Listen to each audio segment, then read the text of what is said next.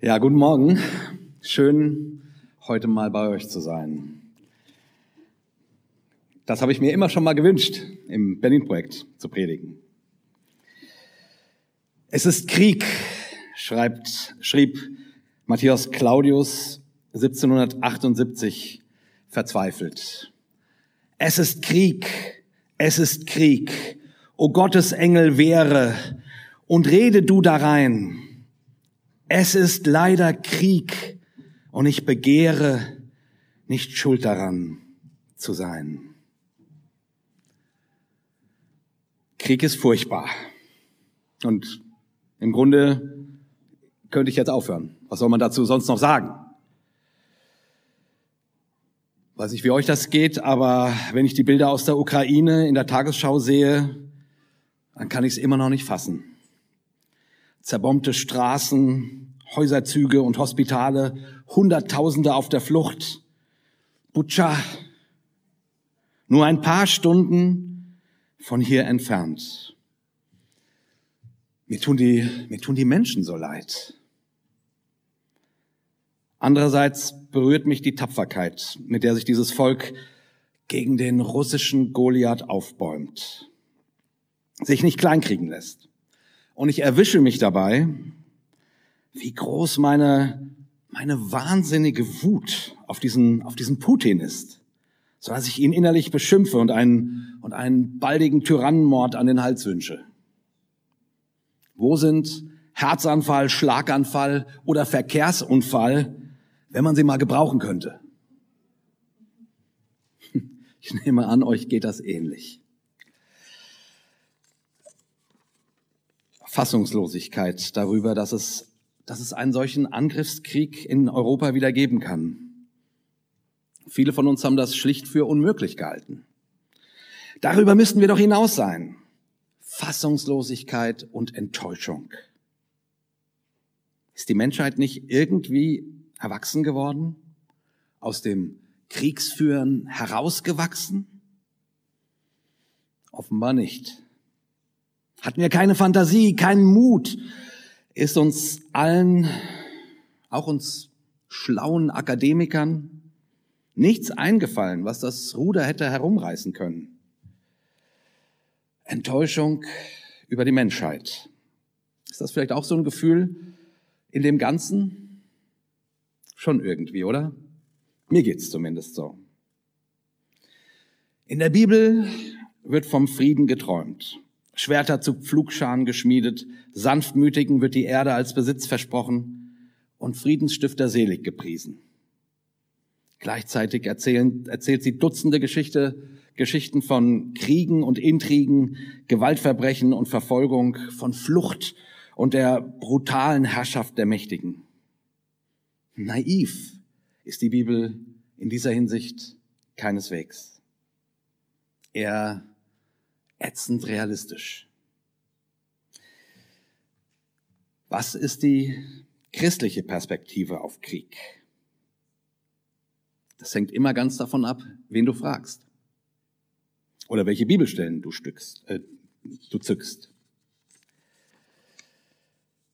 In 4. Mose 31, der Vers ist in eurem Programmheft abgedruckt, wird zum, oder die Verse, wird zum Beispiel von Gott angeordnet, dass die Israeliten bei ihren Eroberungsfeldzügen Rache üben und alle feindlichen Bewohner, Männer, verheiratete Frauen und Kinder töten müssen. Die Jungfrauen, die noch mit keinem Mann geschlafen haben, durften sie am Leben lassen und für sich selbst nutzen. Als Sexsklavinnen. Und das ist und diese Verse sind keineswegs ein Ausrutscher. Es gibt eine Menge solcher gruseligen, kriegstreibenden Stellen in der Bibel. Das Buch Josua, wo es um die Angriffskriege der Israeliten geht, mit denen sie das Land Kanaan eroberten, ist zum Beispiel voll von so einem Zeug. Demgegenüber sagt Jesus den berühmten Satz, dass wir denen, die uns auf die Wange hauen, auch noch die andere hinhalten sollen. Einmal werden Ungeheuerlichkeiten angeordnet, die heutzutage von den Genfer, äh, Genfer Konventionen als Kriegsverbrechen gegeißelt werden. Und einmal wird einem nicht mal erlaubt, sich zu verteidigen. Das sind, nun ja, irgendwie schon recht unterschiedliche Perspektiven, oder? Wie gesagt, es kommt ganz darauf an, wen du fragst. Und jetzt antworte bitte nicht zu schnell, ja, ja, diese kriegseuphorischen Sachen kommen doch alle aus dem Alten Testament. Die gelten heute doch gar nicht mehr. Als Christen das neu entdeckte Amerika besiedelten und dabei auf den Widerstand der dortigen Ureinwohner stießen, waren die Kriegsgeschichten aus dem Buch Josua ihre Lieblingsnarrative, mit denen das Abschlachten ganzer Stämme gerechtfertigt wurde. Die gingen nicht davon aus, dass es heute nicht mehr gilt. Sie dachten tatsächlich, dass sie das Land im Auftrag Gottes bezwingen. Und das können Christen heute immer noch genauso gut. Putin zum Beispiel begründet seinen Krieg unter anderem mit einem, mit einem heiligen Anliegen. Als hingegebener Christ der russisch-orthodoxen Kirche will er durch die Eroberung der Ukraine nicht nur den entarteten westlichen Werten trotzen, sondern vor allem das heilige Russ wiederherstellen. Was bedeutet, dass alle Gebiete, die geschichtlich einmal unter dem Einfluss der russisch-orthodoxen Kirche gestanden haben, wieder von dieser dominiert werden sollen. Ich zitiere Herrn Putin. Die Ukraine ist ein unveräußerlicher Teil unserer eigenen Geschichte, Kultur und unseres spirituellen Raums. Das sagte er in einer Rede zwei Tage vor dem Überfall auf die Ukraine. Und die russisch-orthodoxe Kirche segnet das alles fleißig. Und kürzlich hat Putin in Bezug auf in der Ukraine gefallene Soldaten Jesus zitiert. Niemand hat größere Liebe als der, der sein Leben für seine Freunde lässt hat er dort in dieser Rede gesagt. Ehrlich gesagt glaube ich, dass dieser Krieg religiöser motiviert ist, als wir es uns hier in Europa, als wir es hier in Europa für möglich halten. Genauso die rechtskonservativen evangelikalen Christen, die letztes Jahr das Kapitol in Washington, in, in Washington stürmten, weil sie davon überzeugt waren, satanische Mächte aufhalten zu müssen, die im Begriff stünden, das Land zu unterjochen. Inzwischen bezeichnet sogar die Republikanische Partei ganz offiziell den Sturm auf das Kapitol als eine legitime politische Meinungsäußerung. Das muss man sich mal vorstellen. Nicht nur hinter vorgehaltener Hand, sondern als offizielle Presseerklärung. Wahnsinn. Im Namen Gottes waren schon immer alle Mittel recht. Daran hat sich nichts geändert. Wer die Wahrheit vertritt, irrt per Definition nicht. Wie gesagt, es kommt ganz drauf an, wen du fragst, wenn du wissen willst, was die christliche Perspektive auf Krieg ist. Also wie nun? Die Bibel legitimiert Angriffskriege. Das tut sie an mehreren Stellen ausdrücklich. Heißt das, Gott will Krieg? Das habe ich nicht gesagt. Ich habe leider nicht die Zeit aufzuzeigen, wie sich die Auffassungen diesbezüglich in der Bibel entwickeln und wandeln. Aber sie bleibt definitiv nicht bei den Aufforderungen zu Massakern und Genoziden stehen. Entscheidend für die christliche Perspektive ist nun aber auch gar nicht, ob Vers X wichtiger ist als Vers Y oder ob ein Satz von Jesus nun einen von Mose trumpft. Im Bibelstellen Ping-Pong gewinnen sowieso immer die, die am lautesten brüllen. Nein. Entscheidend ist meines Erachtens was komplett anderes. Christen glauben an einen gekreuzigten Gott.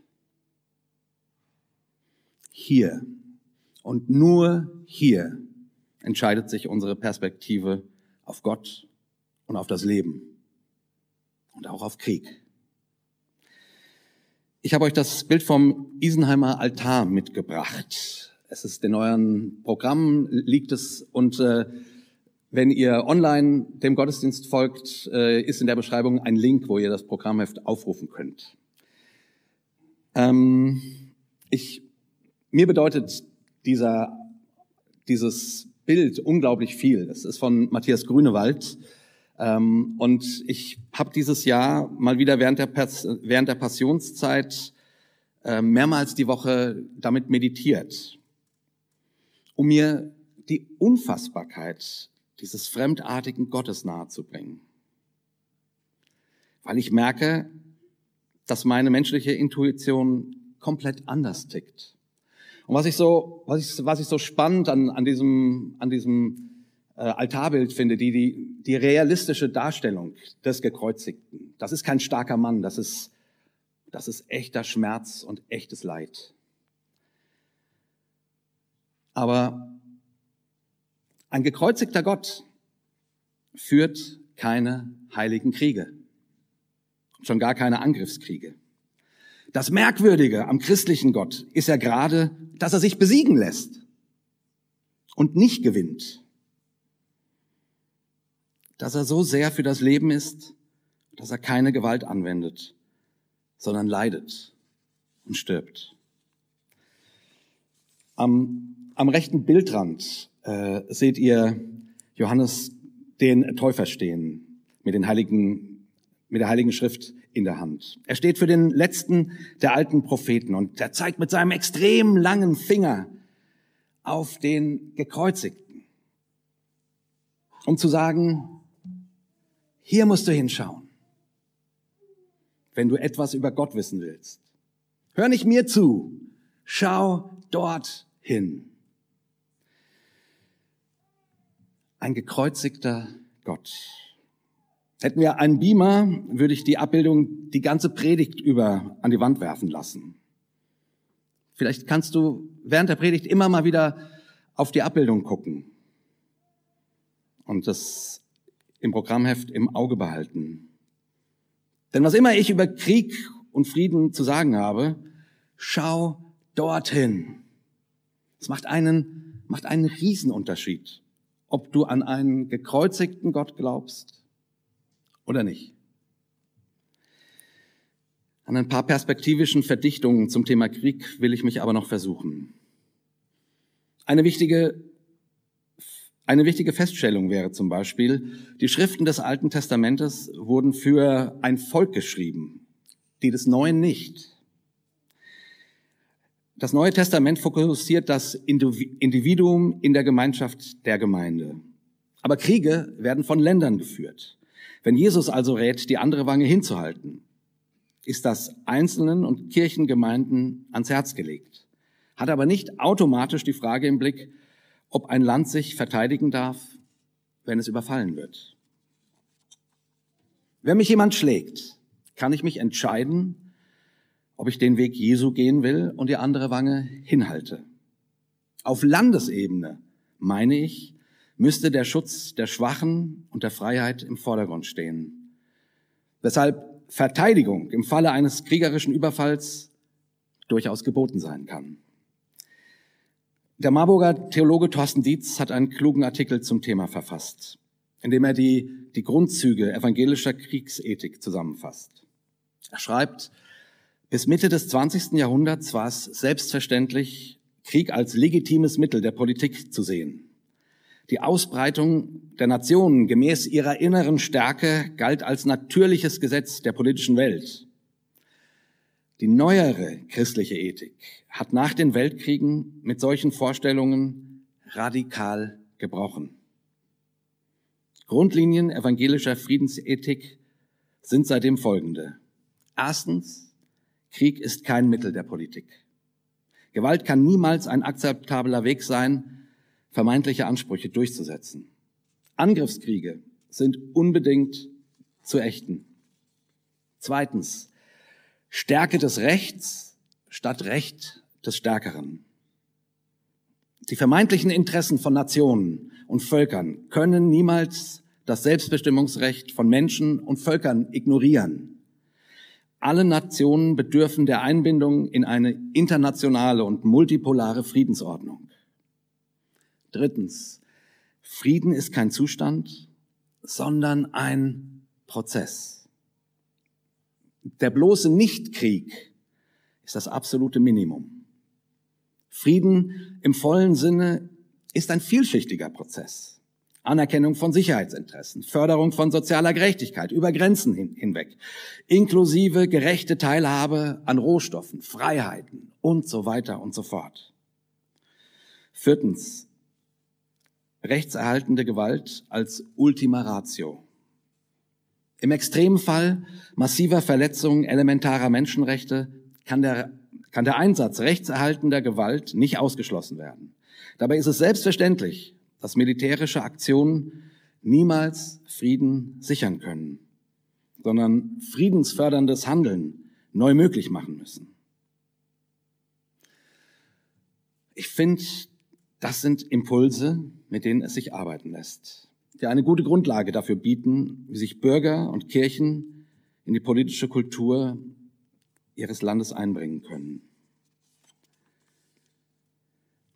Auf die augenblickliche Situation bezogen, schreibt Thorsten Dietz weiter, rückblickend erweist es sich wohl als falsch, die Ukraine in den letzten Jahren beim Aufbau einer militärischen Abschreckungskraft nicht unterstützt zu haben. Wir stehen jetzt vor der unendlich schweren Aufgabe, sie durch Lieferung von defensiven Waffen zu unterstützen, ohne eine Ausweitung des Krieges zu, zu befördern. In dem Maße, wie wir militärische Abschreckung wieder deutlicher als unverzichtbar betonen, gilt umso entschiedener. Wir brauchen mehr Fantasie für den Frieden und nicht weniger. Das ist elementar. Weil wir Frieden mit Russland brauchen und wollen, benötigen wir alle Fantasie. Jedes Nein zu Putins Krieg mit einem vielstimmigen Ja zu einer Erneuerung von Dialog und Austausch zu verbinden. Und in diese Richtung weist uns das Wort der Bergpredigt. Selig sind, die Frieden stiften. Frieden zu stiften ist wahrscheinlich nicht der einfachste Weg. Jedenfalls ist Gewalt immer schneller zur Hand, als auf sie zu verzichten.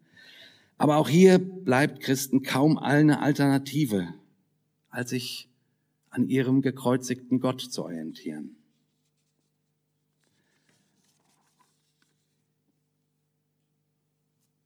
Ein gekreuzigter Gott ist einzigartig.